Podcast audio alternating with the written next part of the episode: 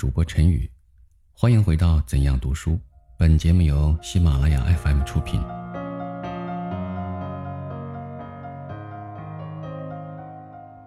个人读书的经验，程瑞林。我生在一个很闭塞的乡下地方，读书生活是六岁开始的。我从六岁起受私塾教育，直到十六岁才进中学。我在经史子的中间整整的混了十年，就这对联诗赋也练习过不少的日子。我的先生便是我们父亲，是一个乡下地方颇有声名的秀才。父母教儿子是要一锄头便掘一个坑的。我幼年时所受的教育的严格，也就可想而知。我在十三岁时，考进了本县所立的中学。刚刚住到两个月，父亲来城检查我的功课，认为太松懈了，立刻逼着我把铺盖卷起，一同回去。又过了三年，才让我去住府立的一个中学。刚到这个中学里面。教员和监学、校长都夸赞我的文章，我很有点骄矜自喜。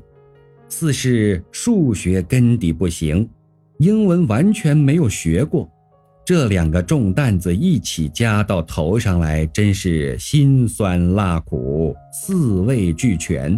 幸亏那时很有要强的心，常常在天为大亮的时候。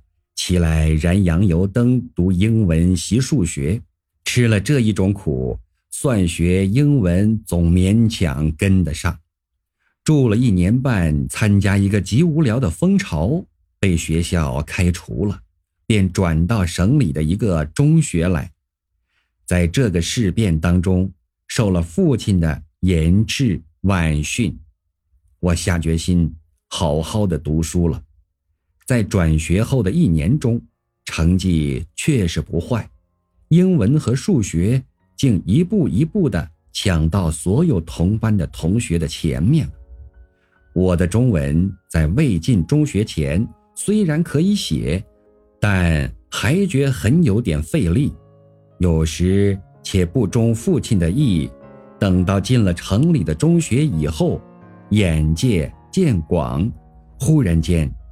心如灵犀一点通，可以放笔为文，头头是道。直到这个时候，父亲才不再从信里寄题目来，限我多少天内做好文章寄回去。可是从这个时候起，我渐渐不佩服线装书了，我反对线装书了。我到假期回去，常常和父亲辩难五经四书的价值，古圣古贤的价值。父亲说不过，便带着笑意的说一声：“狡辩，我不同意你说。”我反对线装书，有反对诗词歌赋。我把我以前的旧稿都烧掉了，立志不再弄这种无逻辑。无补国计民生的老石子，我真想不到时代进展到现在，还有些留学生之类的先生们，凭这声远未弄清楚，做绝工价还不大明了，居然抄些前人诗句，加些自制的半通不通的句子，以抒其怀古的幽情，伤今的奇感。以求附托风雅，倾倒众生。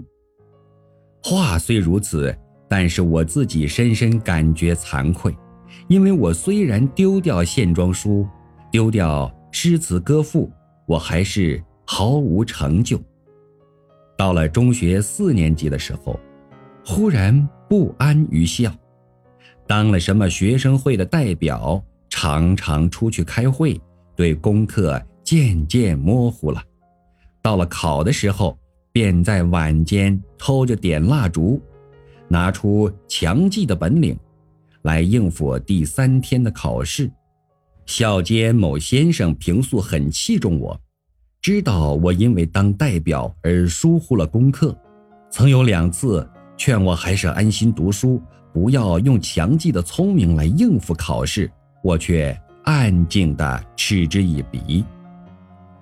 进到大学以后，在头二年确实用了一点功，后来便又松懈了。到了要毕业的一年，就加入国民党，同时又参加学生会的活动。在这时，我的思想变得很厉害，根本看不起大学毕业文凭。出校以后，绝不过问发文凭的消息。我的文凭还是一个朋友带领，在毕业的第二年秋天寄给我的。在社会上胡乱混了两年。觉着学识不够，得着一个机会，便跑到英国去念书。这时真想读书，可是中了贪多的毒。我研究经济学，我打算把经济学的各部门都吞下去，自以为狠读了几本书。可是，一回到中国，遇着爱众专家的先生们，问我专的是什么。我简直堂目无以对。以上是我读书的简单经历。从这种经历上面，我认为：一、读书不能照古法，焚高祭鬼的方法虽然是最严格的、确实的，却很容易使学者灵机闭塞。我虽然不能说我幼年所受的严格教育为无用，但我终以为是危险的。我相信，一个蠢材在那种教育方法之下，只有被弄得更蠢。读书不能劣等。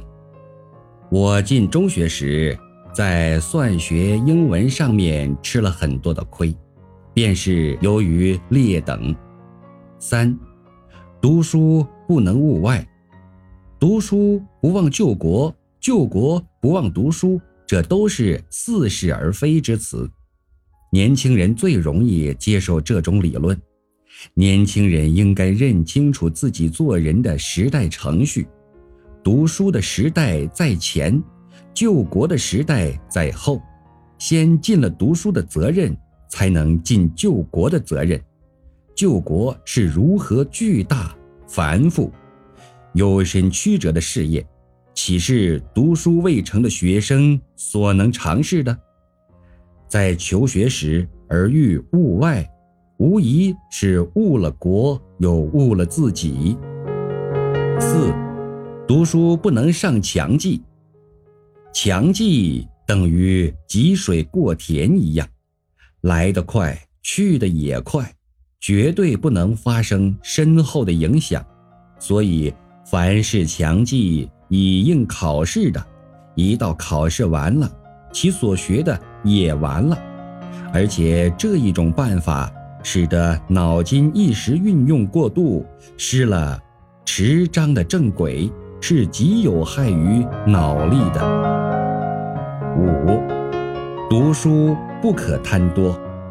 古人曾说过：“物广而荒”，这就是说贪多的毛病。研究的范围大而都能融会贯通，这自然是再好不过的。可是平常的人，不是有特殊天才和体力的人，体力和聪明都有限，还是缩小研究的范围。好一些。